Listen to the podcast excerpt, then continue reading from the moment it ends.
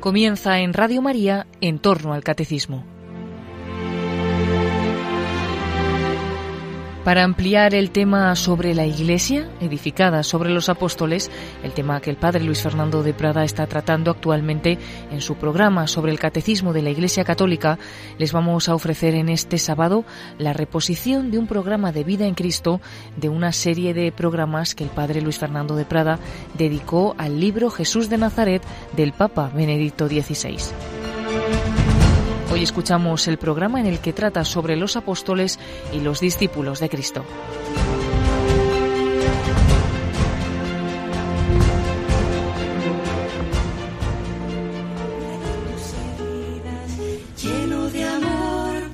Un cordialísimo saludo, muy querida familia de Radio María. Aquí estamos un día más para proseguir nuestras reflexiones de espiritualidad y un día más también vamos a dedicar este espacio a uno de los capítulos del libro Jesús de Nazaret que nos dejó como gran legado teológico Joseph Ratzinger, Benedicto XVI. Estamos viendo, resumiendo muchos de los capítulos de este libro en tres volúmenes para que nos sea fácil el tenerlos también de una manera que podemos oírlos, eh, resumiendo lo, principal de ellos, porque hay personas que no se han atrevido a leérselos o han leído solo partes, les pueden resultar un poco difíciles y confío en que lo que aquí hacemos, lo que exponemos, que básicamente es nada, es, es una lectura resumida con algún mínimo comentario, pueda ayudarnos a acercarnos a este gran texto. Vamos hoy a fijarnos en el capítulo del, del primer tomo que se publicó, Jesús de, de Nazaret, desde, desde el inicio de la vida pública hasta la transfiguración, el capítulo sexto, los discípulos, los discípulos de Cristo, particularmente los apóstoles. Eh, ya en capítulos anteriores, como habíamos visto también nosotros, eh, el Papa Benedicto había hablado de la relación entre Jesús y él, nosotros, de la nueva familia que él reúne.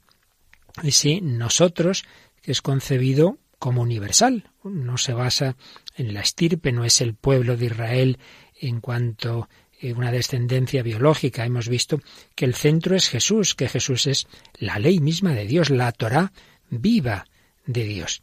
Y que el nosotros de la nueva familia no es algo informe, porque Jesús lo va a constituir llamando en primer lugar a un núcleo de íntimos particularmente elegidos por él, íntimos que continúan su misión y dan orden y forma a esa familia. Y ahí tenemos ese círculo de los doce.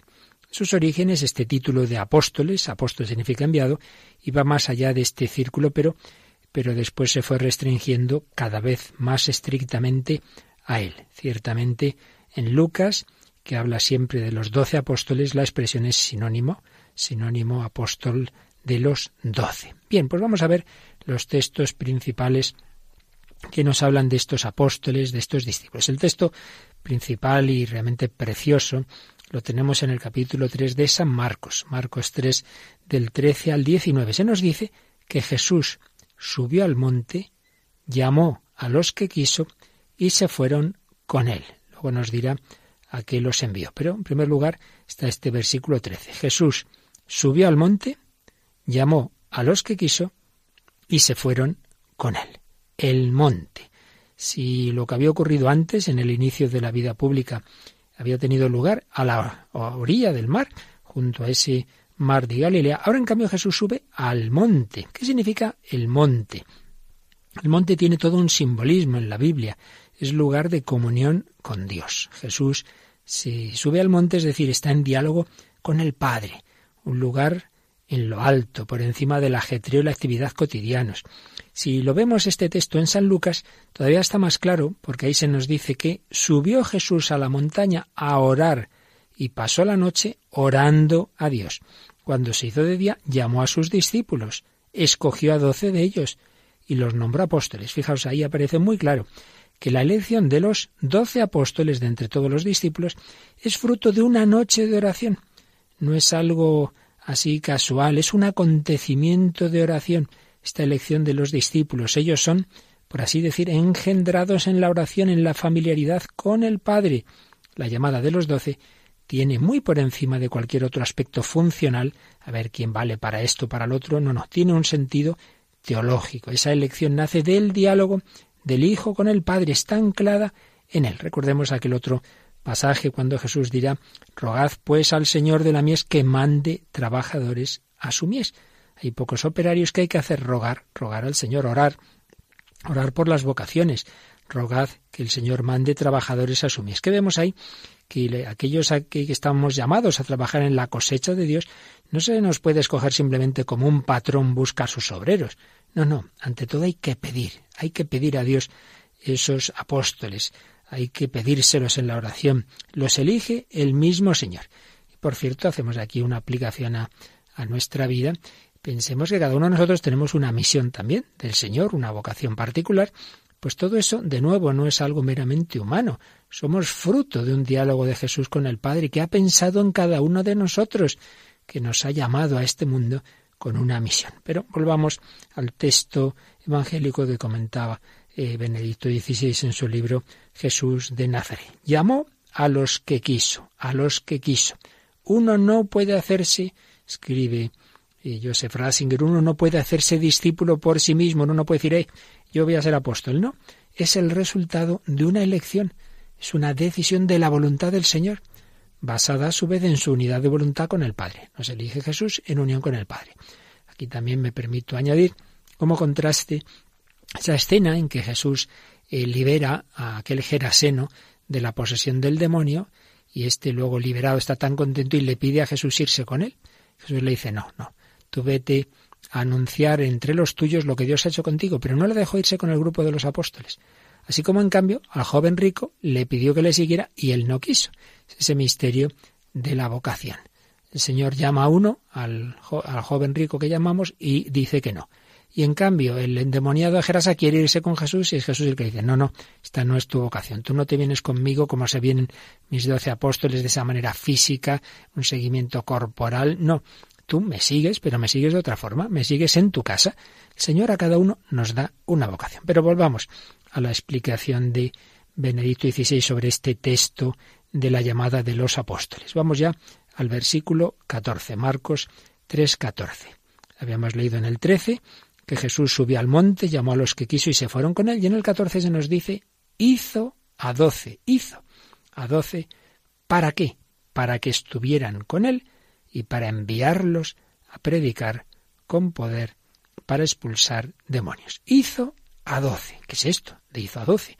Bueno, pues aquí nos encontramos una terminología que aparecía en el Antiguo Testamento para indicar el nombramiento de los sacerdotes, con lo cual podemos ver una alusión a que los apóstoles pues son también sacerdotes. Ahí hay un ministerio sacerdotal, por supuesto el sacerdote del Nuevo Testamento, que es muy distinto al del Antiguo, pero ahí hay una alusión sacerdotal. Y también el hecho de que los elegidos sean nombrados uno a uno, pues tiene un, una relación, nos recuerda a cómo eran elegidos los profetas de Israel, a los que Dios llama por su nombre. Con lo cual, por un lado, hay una alusión a la misión sacerdotal, pero también hay una alusión a la misión profética. Todo esto, por supuesto, aquí resumimos lo que Benito XVI a su vez eh, fundaba en, en diversos estudios exegetivos. Aquí no desarrollamos. Nos quedamos con las conclusiones de esos estudios. Hizo a doce, doce que tienen una referencia, un precedente en el Antiguo Testamento sacerdotal y profético. Y el número doce es también muy importante, muy importante. Todos sabemos que doce era un número, el número simbólico de Israel. Recordáis, Abraham engendra a Isaac, Isaac a Jacob, y a Jacob Dios le cambia el nombre en Israel y tiene doce hijos. Y de ellos salen las doce tribus de Israel, las doce tribus de Israel, Rubén, Judá, Benjamín, etc. pero fijaos, después del exilio, casi todas las tribus fueron aniquiladas, prácticamente solo quedó la de Judá, un poco también de Benjamín, como era San Pablo, pero poco a poco. Básicamente había quedado la tribu de Judá. Con lo cual, el hecho de, de, decir que Jesús escoge doce apóstoles, por un lado, está vinculando ese número con Israel, el nuevo pueblo de Dios, y está, es como la plenitud de, del Israel.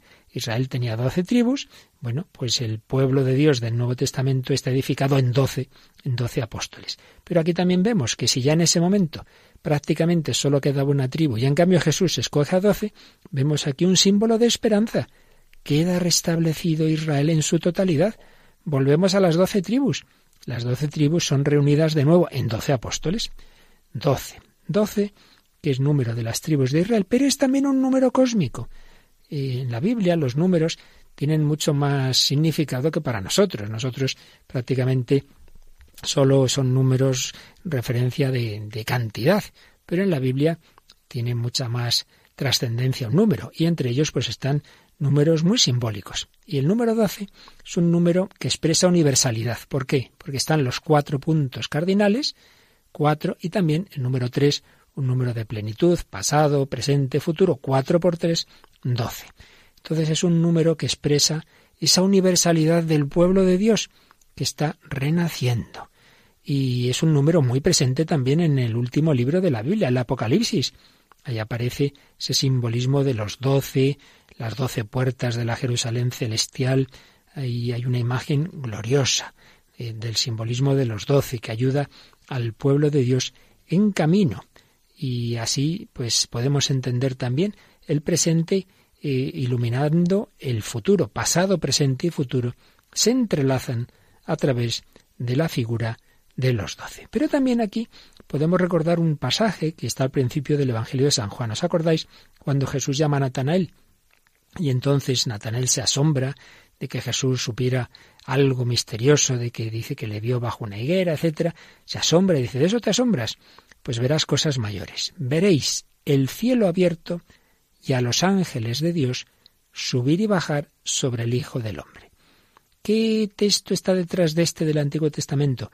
Pues hay un pasaje muy antiguo del primer libro del, Antiguo Testamento, del Génesis, donde Jacob, Jacob tiene un sueño. Y en ese sueño eh, vio apoyada junto a su cabeza una escalera que llegaba hasta el cielo. Y por esa escalera subían y bajaban ángeles. Bueno, pues ese sueño se ha hecho realidad en Jesús. Jesús es la puerta del cielo, una expresión que aparece en ese texto que digo del sueño de Jacob. Jesús es el verdadero Jacob, el verdadero Israel, el Hijo del Hombre, el Padre fundador del Israel definitivo. Impresionante, ¿verdad? Cualquier detallito que leemos así sin darle importancia en el Evangelio tiene mucha profundidad. Un número, una palabra, aquí esta frase de Jesús. Veréis el cielo abierto y a los ángeles de Dios subir y bajar sobre el Hijo del Hombre como había visto Jacob en ese sueño subir y bajar a los ángeles sobre él. Jesús es el nuevo Jacob que funda el nuevo Israel. Bien, ¿para qué escoge Jesús a los doce? Dice, para que estuvieran con él y para enviarlos. Primero, para estar con él, para que fueran sus compañeros. También hay alguna traducción. Compañero, el que comparte el pan, cum panis, el que está con, para que estuvieran con él. Qué bonito es esto. Lo primero a lo que Jesús llama a sus apóstoles es a estar con Él de una manera más cercana, a conocerlo, tener un conocimiento íntimo, ese conocimiento que, que las masas no podían alcanzar, veían a Jesús pues desde el exterior, desde lejos, lo podían tener por un gran profeta, un gran personaje de la historia de las religiones, pero para conocerle bien hay que estar cerca. Y así están los apóstoles que conviven con Jesús y pasan días y noches y para aquí y para allá, van tras Él. Los doce tienen que estar con Él para conocer a Jesús en su ser uno con el Padre. Muchas veces son testigos de la oración de Jesús. Por eso le piden que les enseñe a orar, porque le veían embebido en su oración. Son testigos de esa vida de Cristo. Quieren conocerle por dentro, le ven en su unidad con el Padre y así pueden ser testigos de su misterio. Y de hecho, cuando ya Jesús ha subido al cielo, y hay que elegir el sustituto de Judas, que será Matías, eh, una condición para, para el elegido es que, que hayan estado con Jesús, que, que hayan sido testigos de cuando el Señor Jesús estuvo con nosotros, dice San Pedro en el capítulo 1 de los Hechos. Tienen que pasar de la comunión exterior con Jesús a la interior. Primero, para que estuvieran con Él. Segundo, hemos dicho, para ser enviados, para enviarlos. Jesús quiere enviarlos. Es que apóstol significa eso, enviado. El estar con Jesús se convierte en un envío. Primero los va a enviar a las ovejas descarriadas de la casa de Israel, como él mismo vino a por ellas. Pero luego hasta los confines de la tierra. Les va a enviar al mundo entero. Y son dos dimensiones unidas. Estar con Jesús, primero para que estuvieran con él y ser enviados. Parecen contradictorias, pero no, no se excluyen, al revés. Son dos dimensiones íntimamente unidas, porque los doce tienen que aprender a vivir con Jesús de tal modo que luego cuando vayan hasta los confines de la tierra sigan unidos a Él, vivan con Él. Y por otro lado, el estar con Jesús conlleva también la dinámica de la misión, pues todo el ser de Jesús es misión. Es que no hay contradicción. Jesús está unido al Padre y a la vez enviado a los hombres. Los apóstoles están llamados a vivir unidos con Jesús, a conocerle en la vida terrena y luego a seguir unidos a Él en el Espíritu Santo, pero también enviados al mundo entero. Enviados, enviados con poder para expulsar demonios. Marcos 3:14. Mateo lo detalla un poquito más. Les dio poder para expulsar los espíritus inmundos y curar toda clase de enfermedades y dolencias. Eso en Mateo 10.1. ¿A qué envía el Señor a los apóstoles? A predicar y a predicar con poder de expulsar demonios. En primer lugar, a predicar, es decir, a dar a los hombres la luz de la palabra, el mensaje de Jesús. Los apóstoles son ante todo evangelistas, anuncian la buena noticia, anuncian como Jesús el reino de Dios y así reúnen a los hombres en la nueva familia de Dios. Pero teniendo en cuenta que ese anuncio no es mera palabra, no es mera enseñanza, como un maestro de filosofía podía enseñar doctrinas, es siempre acontecimiento. Del mismo modo que Jesús es un acontecimiento, es la palabra hecha carne, es una persona, no, no son meras ideas, es palabra de Dios en persona. Anunciando a Jesús, llevan al encuentro con Él, con una persona, no con una mera doctrina. Pero por otro lado, con poder para expulsar los demonios, dado que el mundo está dominado por las fuerzas del mal, Jesús habla del demonio como del príncipe de este mundo, ese anuncio, ese anuncio que hacen los apóstoles es al mismo tiempo una lucha contra esas fuerzas. Como dice un autor que cita Benedicto XVI, pues, los mensajeros de Jesús, siguiendo sus pasos, tienden a exorcizar el mundo, a la fundación de una nueva forma de vida en el Espíritu Santo que libere de la obsesión diabólica. De hecho, el mundo antiguo, según mostró sobre todo Henri de Libac, vivió la aparición del cristianismo como una liberación del temor a los demonios. Había un gran miedo a los demonios, a pesar de que ya entonces había un escepticismo y racionalismo ilustrado. Sí, sí, pero había mucho miedo a los demonios y el cristianismo se vivió como una liberación. Cristo ha vencido al demonio, no tenemos que tenerle miedo. Y fueron desapareciendo esas posesiones y una serie de, de acciones del demonio. Y lo mismo sucede hoy día. En los lugares donde hay religiones tribales y llega el cristianismo, va desapareciendo ese miedo a los demonios, a ver que nos hacen mal estos malos espíritus. No, tranquilos, que estás en manos de Jesucristo. Podemos ver un poco lo que ocurría en esos primeros años del cristianismo si leemos, por ejemplo, ese pasaje de San Pablo a su primera carta a los Corintios 8:4, donde dice, No hay más que un Dios, pues aunque hay los llamados dioses en el cielo y en la tierra, y numerosos son los dioses y numerosos los señores, para nosotros no hay más que un Dios, el Padre, de quien procede el universo y a quien estamos destinados nosotros, y un solo Señor, Jesucristo, por quien existe el universo y por quien nosotros vamos al Padre estas palabras, comentaba Benedicto XVI, hay una fuerza liberadora, el gran exorcismo que purifica el mundo. Por muchos dioses que fluctúen en el mundo, solo uno es Dios y solo uno es el Señor. Si pertenecemos a Él, todo lo demás no tiene ningún poder, pierde el esplendor de la divinidad. Los apóstoles son enviados a este mundo, este mundo en el que hay esa influencia del maligno, sí, pero son enviados con el poder de Cristo. El Señor los llamó para que estuvieran con Él, para enviarlos a predicar, con poder para expulsar demonios. Jesús les dijo, seguidme, seguidme, os haré pescadores de hombres. También a nosotros, de otra forma, cada uno en nuestra misión, en nuestra vocación, pero a todos nos llama el Señor, a todos nos da una misión. Vamos a darle gracias de esa llamada de los apóstoles y vamos a darle gracias de nuestra misión también en la Iglesia, Nadie ha venido a este mundo por casualidad. Tú has venido por un amor de Cristo. Tú eres fruto también de un diálogo de amor del Padre, el Hijo y el Espíritu Santo. Tú has sido llamado con una misión en la Iglesia y en el mundo. Damos gracias y pedimos al Señor seguirle cada uno donde Dios nos llame, que escuchemos esa llamada, que escuchemos ese ven y sígueme.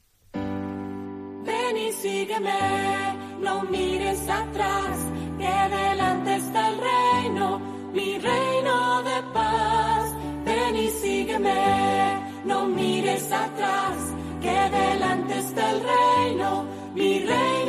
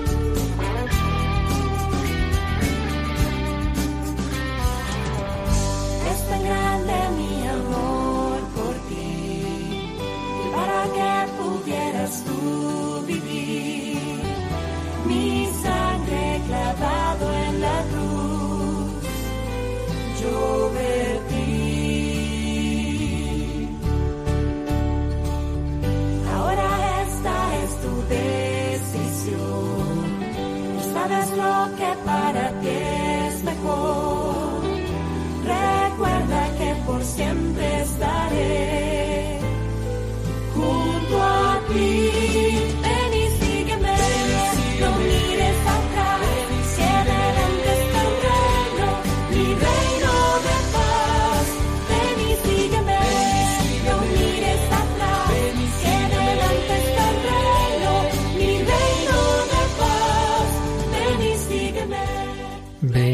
Sígueme. No mires atrás, el Señor nos llama a todos. Aquí seguimos en Radio María, servidor Padre Luis Fernando de Prada, resumiendo lo que nos escribía Benedicto XVI en su obra Jesús de Nazaret sobre los discípulos, sobre los apóstoles. Estamos viendo esa llamada que les hizo, ese, ese llamado que dicen en Hispanoamérica a estar con Él, les llamó para que estuvieran con Él con poder también, enviados también a predicar y con poder para expulsar los demonios. Y señala al respecto también, como eh, Benito XVI en este comentario, que ese quitar el miedo a los demonios también tiene que ver con que el mundo es presentado como, como algo no absurdo, no algo irracional, sino en su racionalidad, un tema muy de Joseph Ratzinger. El mundo procede de una razón eterna, de la razón eterna de Dios, de la inteligencia infinita, de la razón creadora. El mundo no viene de la casualidad, no es fruto del caos, como piensan los que no creen en Dios y piensan que esto es fruto de, una evolución por azar.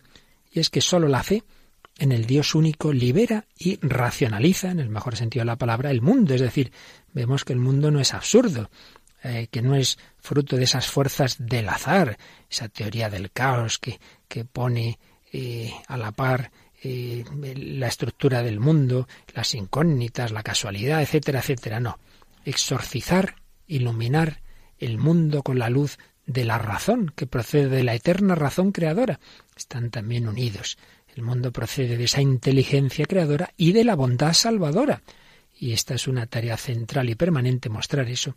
Es una tarea central y permanente de los mensajeros de Cristo Jesús. Sin miedo, el mundo no es casual, el mundo no es absurdo, el mundo procede de la inteligencia y del amor eternos de Dios. Pero hay otro aspecto donde también San Pablo hace alusión al carácter exorcista del cristianismo desde otra perspectiva, y es el que aparece en el capítulo 6, 6 de su carta a los Efesios. Dice ahí San Pablo, Buscad vuestra fuerza en el Señor y en su invencible poder. Poneos las armas de Dios, poneos las armas que Dios os da para poder resistir a las estratagemas del diablo, porque nuestra lucha no es contra los hombres de carne y hueso, sino contra las fuerzas sobrehumanas y supremas del mal que dominan este mundo de tinieblas. Muy importante. Nuestra lucha no es contra hombres de carne y hueso, sino contra fuerzas sobrehumanas del mal que dominan este mundo de tinieblas y para esas fuerzas no nos bastan las armas meramente humanas, necesitamos las armas que Dios nos da. San Pablo hablará luego de esas armas, la palabra de Dios, la fe, la esperanza, pero ahora lo que nos interesa aquí, lo que señala aquí Joseph Rasinger, citando a otro autor, es que los enemigos, los enemigos de esa evangelización del cristiano, no son esta persona, esta otra. El conflicto va más al fondo. Se dirige contra un sinnúmero de enemigos que atacan incansablemente.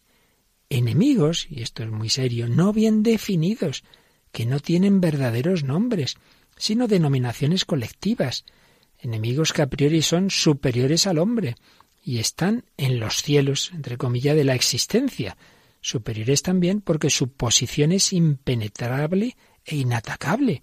Su posición constituye la atmósfera de la existencia, una atmósfera que ellos mismos difunden a su alrededor, estando todos ellos repletos de una maldad sustancial y mortal. Es una cita de Henry Schleyer que hace aquí eh, Benedicto XVI, eh, explicando ese texto de San Pablo. Nuestra lucha va contra enemigos no bien definidos, superiores al hombre, que forman como una atmósfera de la existencia. Realmente esto es muy serio. Y entonces comentaba el Papa Benedicto, ¿quién no ve aquí descrito también precisamente nuestro mundo, en el que el cristiano está amenazado por una atmósfera anónima, por lo que está en el aire, que quiere hacerle ver su fe como ridícula e insensata?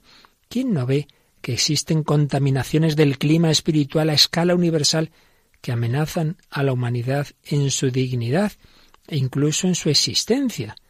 Los hombres y también las comunidades humanas parecen estar irremediablemente abandonadas a la acción de estos poderes, y el cristiano sabe que tampoco puede hacer frente por sí solo a esa amenaza, pero en la fe, en la comunión con el único verdadero Señor del mundo, se le han dado las armas de Dios con las que en comunión con todo el cuerpo de Cristo, con toda la Iglesia, entonces ya sí puede enfrentarse a esos poderes, sabiendo que el Señor nos vuelve a dar en la fe el aire limpio para respirar, el aliento del Creador, el aliento del Espíritu Santo, el único por el cual el mundo puede ser sanado.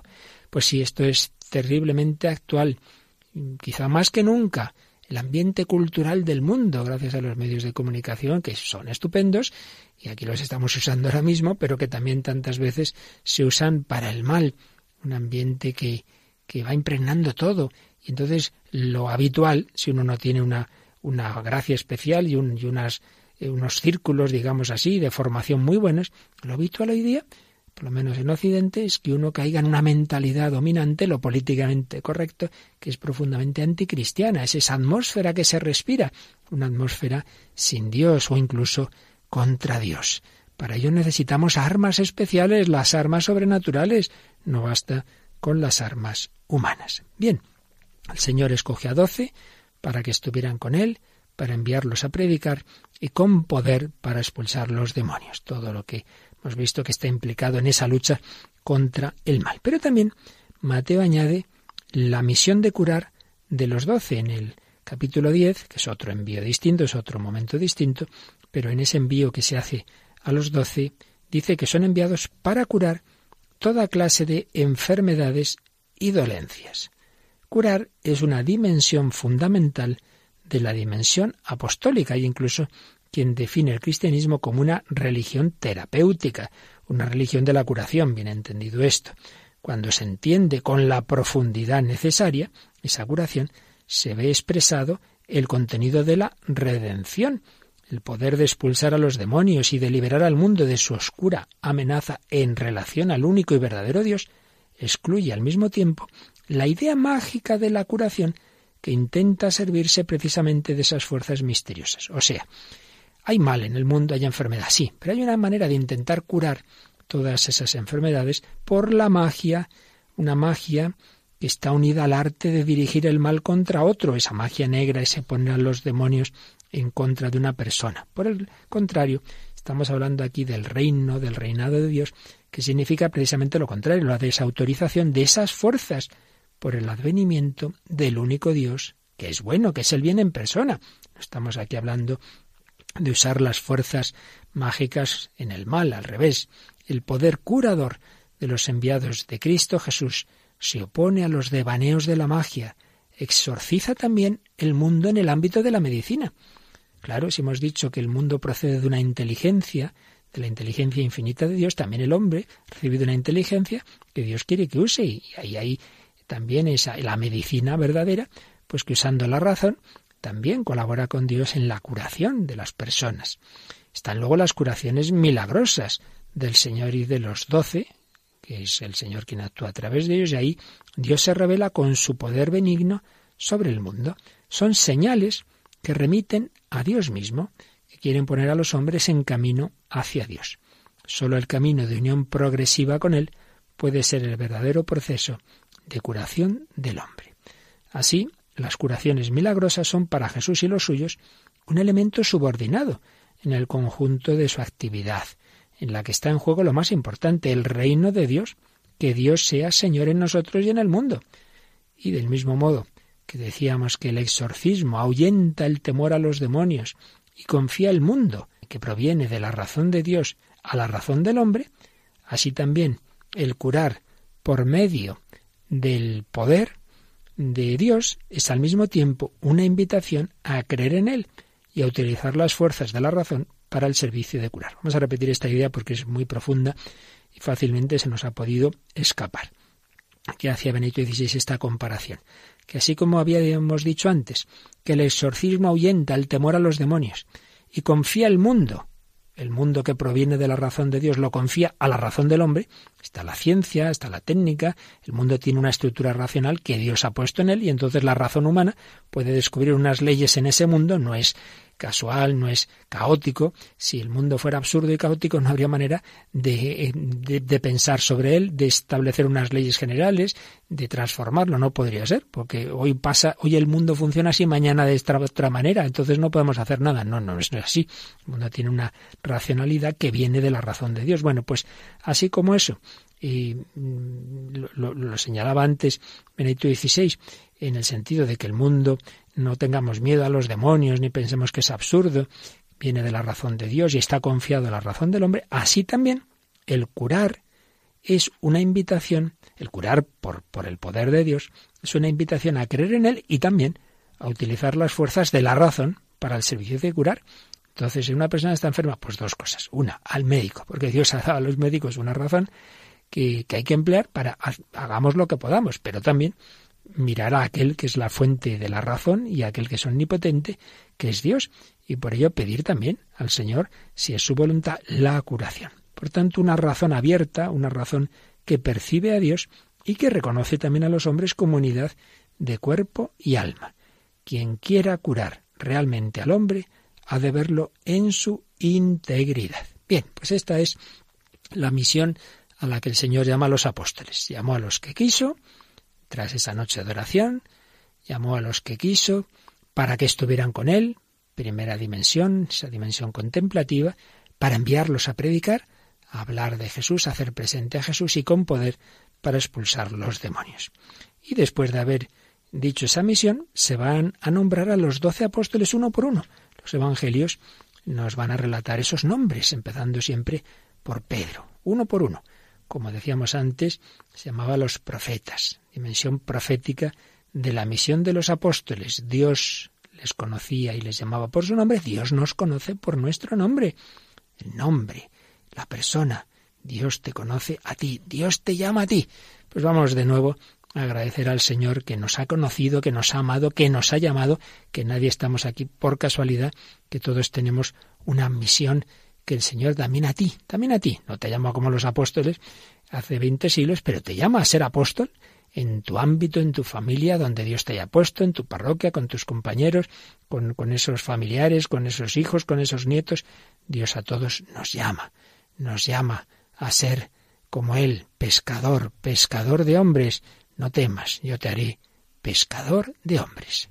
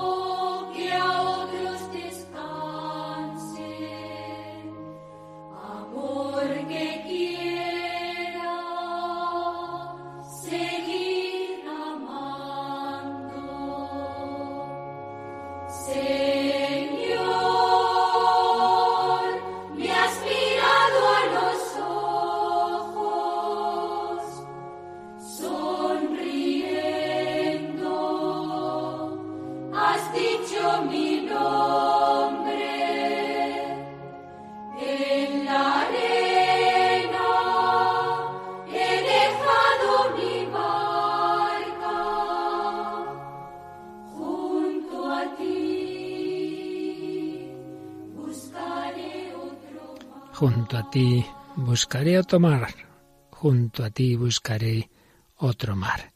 Pues sí, el Señor nos llama a todos a ir tras de Él, a subirnos a la barca con Él. Como llama a los apóstoles, estamos resumiendo ese capítulo sobre los discípulos de Cristo que nos dejaba Benedicto XVI en su obra Jesús de Nazaret. Esa llamada que hizo a los apóstoles y habla pues un poquito ahora de de esos, de ellos doce, ¿no? Eh, por lo menos de qué grupos había dentro de ellos, qué, tipos de, de, procedencia tenían estos apóstoles. Y nos señala cómo dos de ellos, por lo menos está claro en dos, procedían de ese grupo que había entre los judíos, ese partido de los celotes. Simón, Simón no Pedro, sino aquel al que precisamente Lucas llama el celotes, y Mateo y Marcos lo llaman el cananeo, eh, que probablemente signifiquen lo mismo, el celotes, el cananeo, y Judas, Judas Iscariote, esa palabra Iscariote puede, puede que tenga que ver con ese grupo también. Mm, puede significar sicario, que era una variante radical precisamente de los celotes. Cualquier caso, que era lo característico de ese movimiento, de ese partido, el celo por la ley, pero en un sentido muy, diríamos, violento. Tomaba como modelo a los grandes celantes de la historia de Israel, Pinjas, Elías, Matatías. Los celotes consideraban esa cadena histórica de grandes celantes como una heredad vinculante que había que aplicar a las fuerzas de ocupación romanas. Diríamos hoy prácticamente terroristas dispuestos a levantarse contra los ocupadores, como se habían levantado esos grandes personajes frente a los impíos del momento. Bueno, pues eh, hay dos de estos, mm, entre los apóstoles de Jesús, tenemos dos que parece que proceden de, ese grupo. Y en cambio nos encontramos a Leví o Mateo, que como publicano es estrecho colaborador del poder dominante, como recaudador de impuestos. Pues todo lo contrario, todo lo contrario.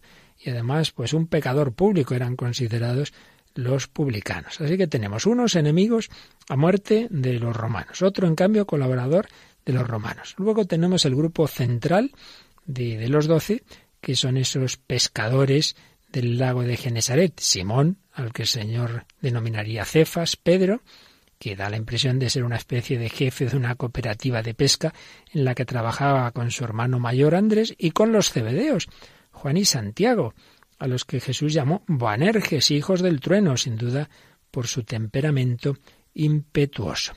Y por último, hay otros dos hombres que tienen nombres griegos, Felipe y Andrés.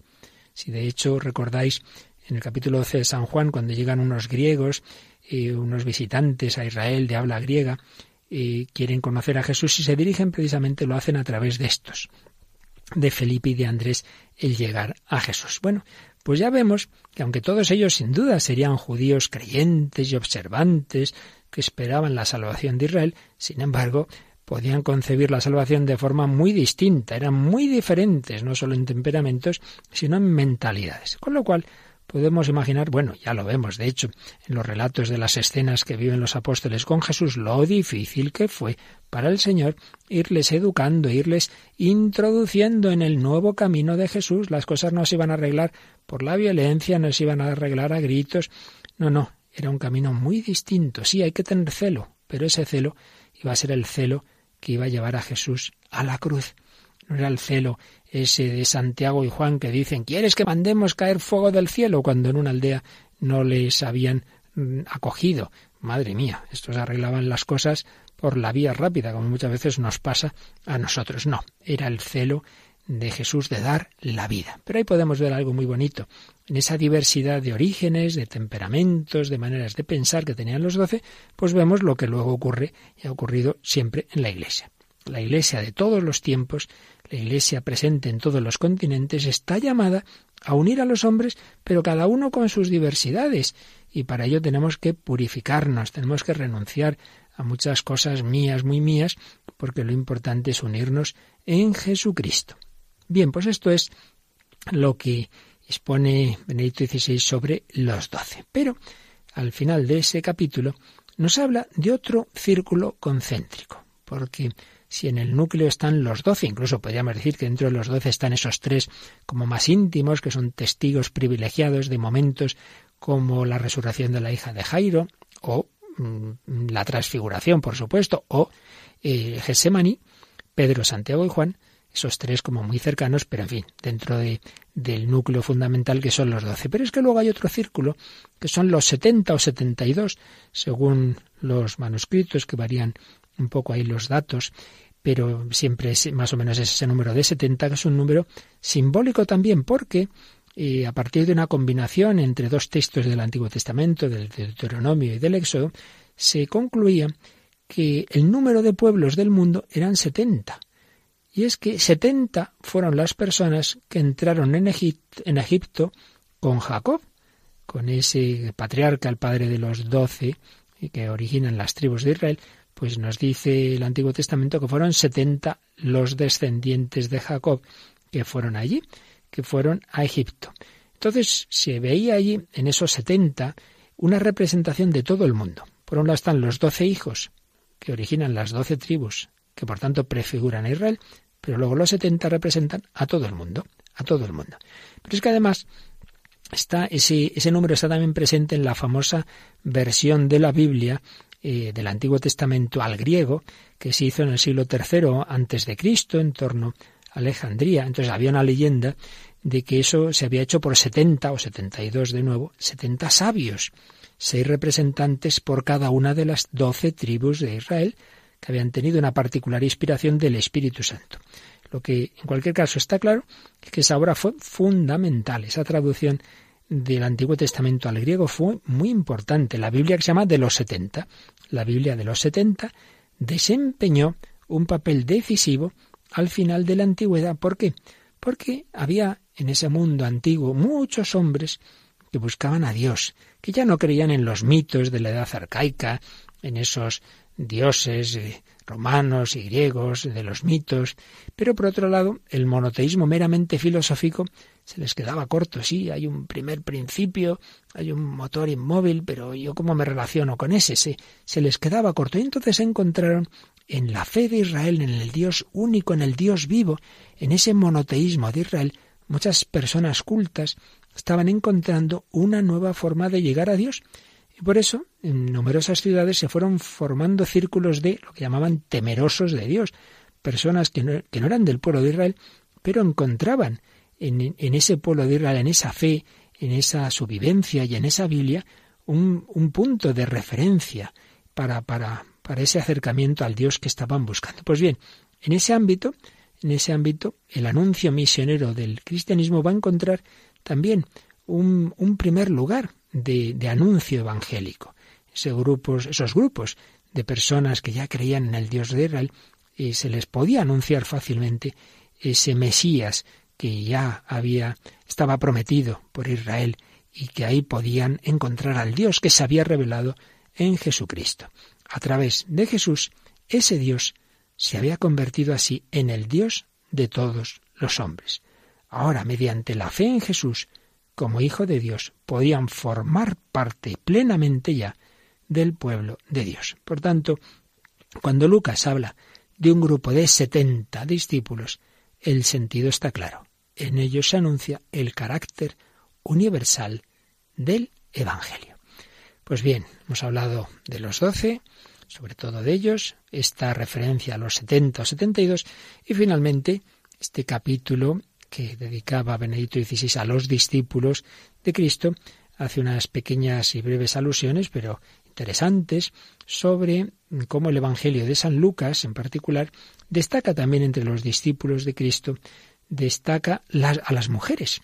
A las mujeres, ya sabéis que el Evangelio de Lucas, y aquí lo dice también el Papa, pues como todos los evangelistas, cada uno tiene su punto de vista y hay aspectos en que se fijan más de lo que Jesús hizo y enseñó.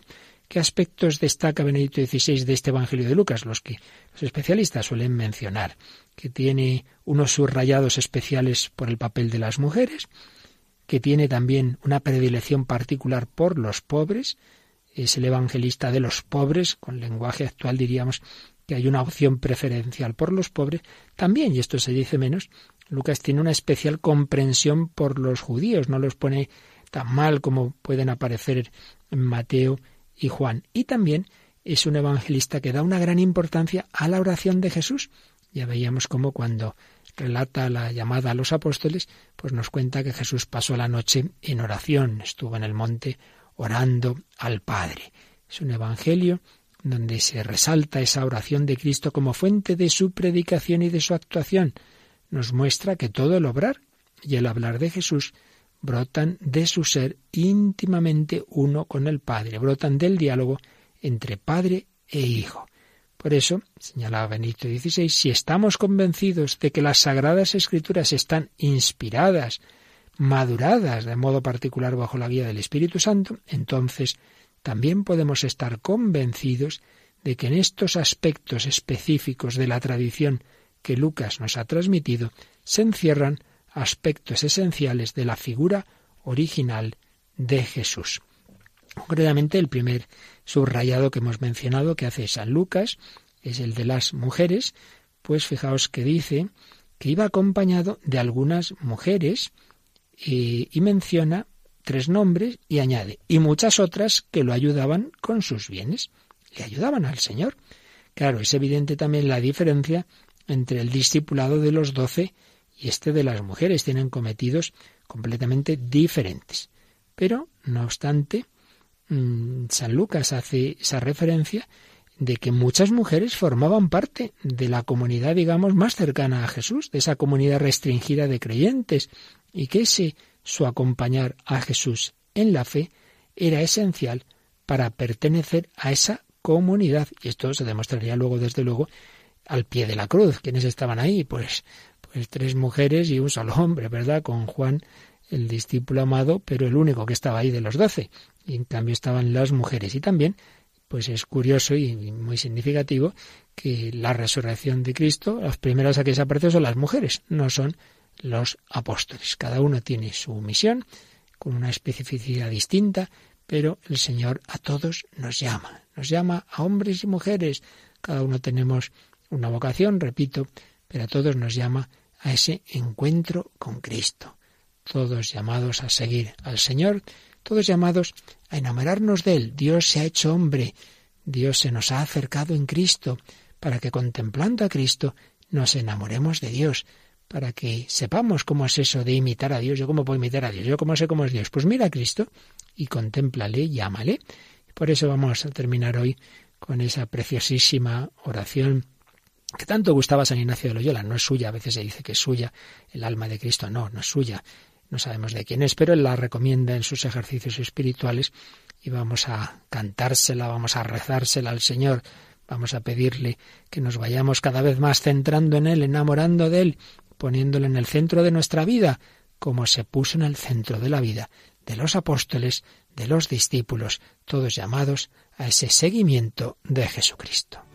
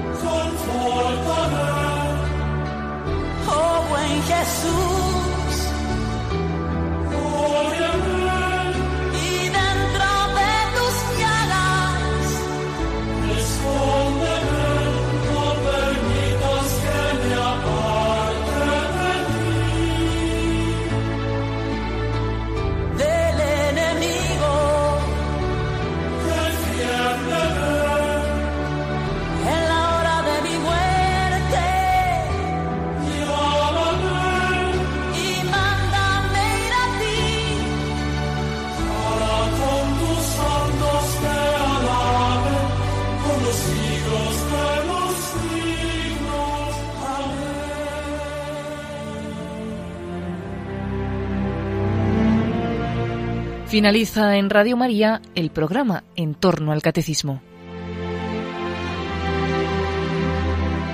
Este sábado y para ampliar el tema de la Iglesia edificada sobre los apóstoles que el padre Luis Fernando de Prada está explicando en su programa sobre el catecismo de la Iglesia Católica, les hemos ofrecido la reposición del programa Vida en Cristo que dirige también el padre Luis Fernando en Radio María de una serie de programas que dedicó al libro Jesús de Nazaret del Papa Benedicto XVI. En concreto, en este sábado han podido escuchar el que dedicó a los apóstoles y los discípulos de Cristo.